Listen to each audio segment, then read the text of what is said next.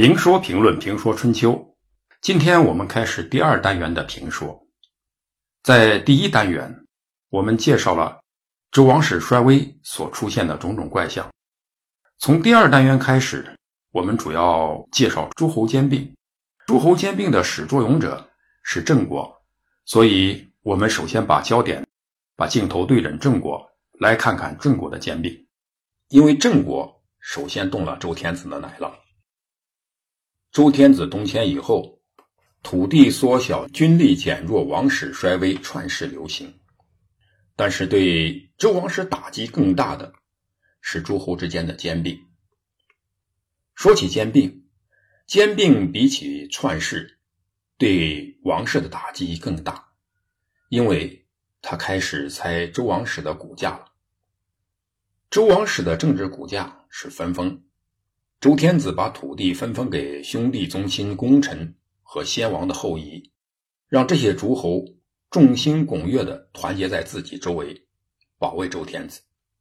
这是结构，结构是不能动的。这个结构的基本载体是土地和附着于土地之上的身份。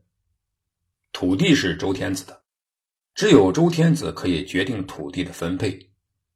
但是兼并一起。诸侯们开始自己占有属于周天子的土地了，这事实上是猜周天子的骨架，因此兼并浪潮一起，周天子就已经被送上了手术台。所以，篡世比起兼并的浪潮来说，怎么说也只是小打小闹。篡世虽然流血，但那只是流国君的血，只是在国君的继承方面。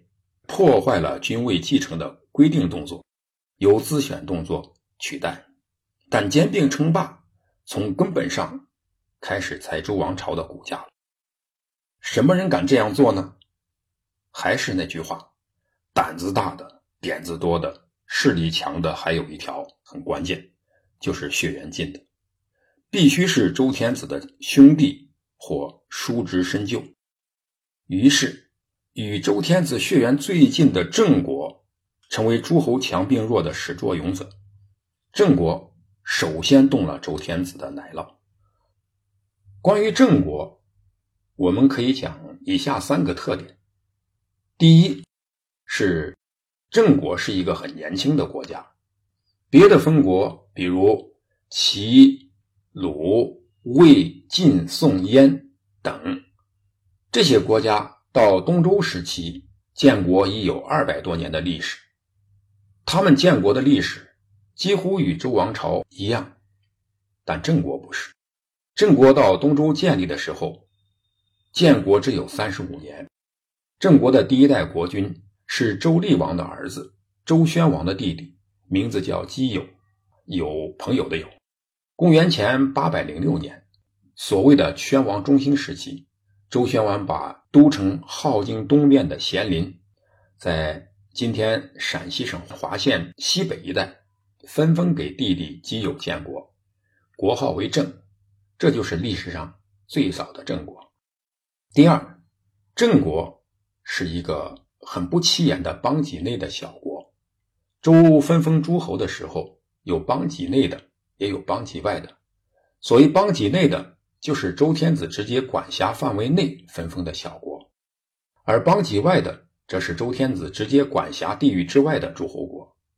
邦畿外的都是相对较大的国家，负有为天子守疆土的责任，也有着一定的自由发展权；而邦畿内的诸侯，则是一些小国，主要是为天子服务，发展受限。第三，郑国是一个伯爵。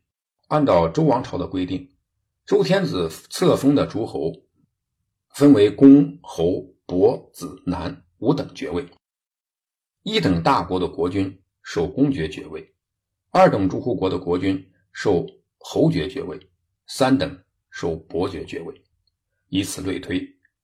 既有被授予伯爵，封地又在邦畿之内，因此在最初，郑国最多是一个三流的。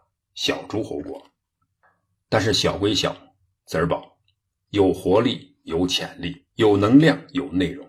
更主要的是，基友也就是郑国的第一任国君郑桓公，与现任的周天子血缘最近，他是周宣王的弟弟，周幽王的叔叔，在讲血缘关系的周天子看来是最值得信任的。